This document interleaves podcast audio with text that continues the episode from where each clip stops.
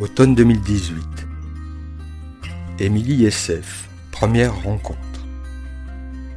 Quelque chose de l'ordre du coup de foudre.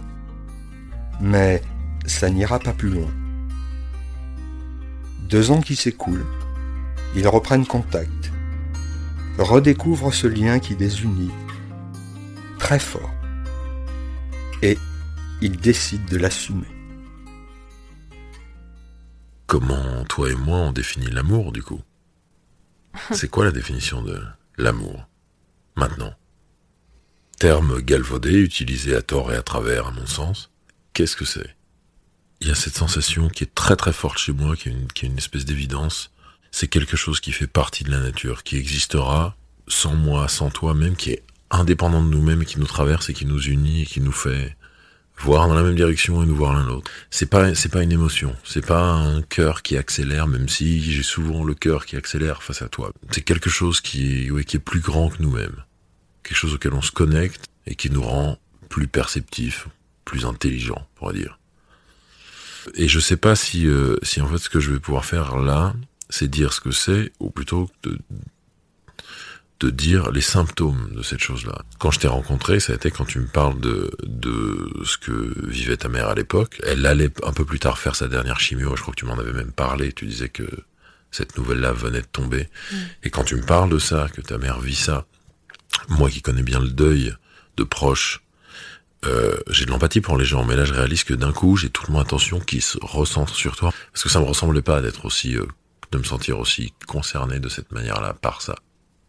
Je sais pas le définir, mais je sais que c'est là. Et je pense que ça fait vraiment partie de ce que c'est, ce sentiment-là. Je suis pas sûr de savoir ce que c'est? Je sais que je l'aime. Je le sais. Pourquoi, je sais pas. Et cette sensation aussi de pouvoir euh, contempler, entre guillemets, quelqu'un ou quelque chose avec quelqu'un très longtemps, de, parcourir son univers intérieur et qu'il y a quelque chose de très vaste là-dedans.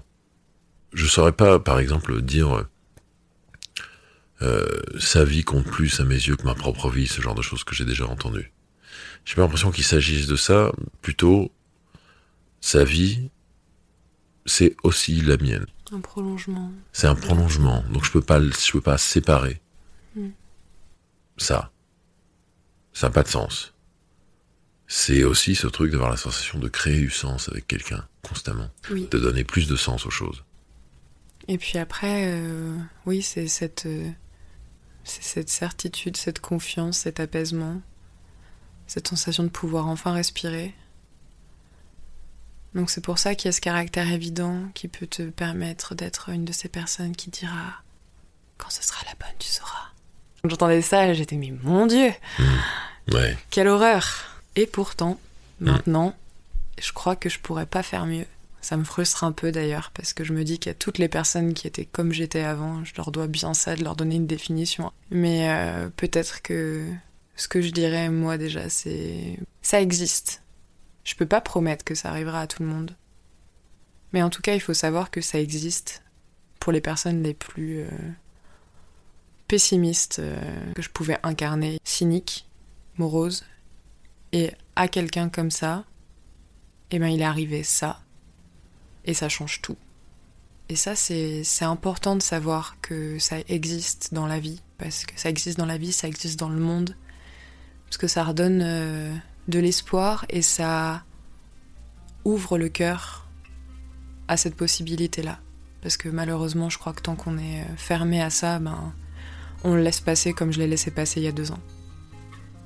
Alors que quand on a le cœur ouvert et qu'on est prêt à accueillir euh, un amour comme ça, eh ben on ne laisse pas filer cette fois. Je, crois qu'en fait pour moi c'était un des objectifs de ce podcast en ces temps euh, un peu tristounets.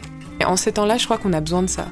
On a besoin d'entendre qu'il y a de l'amour, qu'il y a encore des choses comme ça qui se passent, qu'il y a encore des choses qui se créent et euh, qu'il y a des cœurs qui continuent à battre et à battre très fort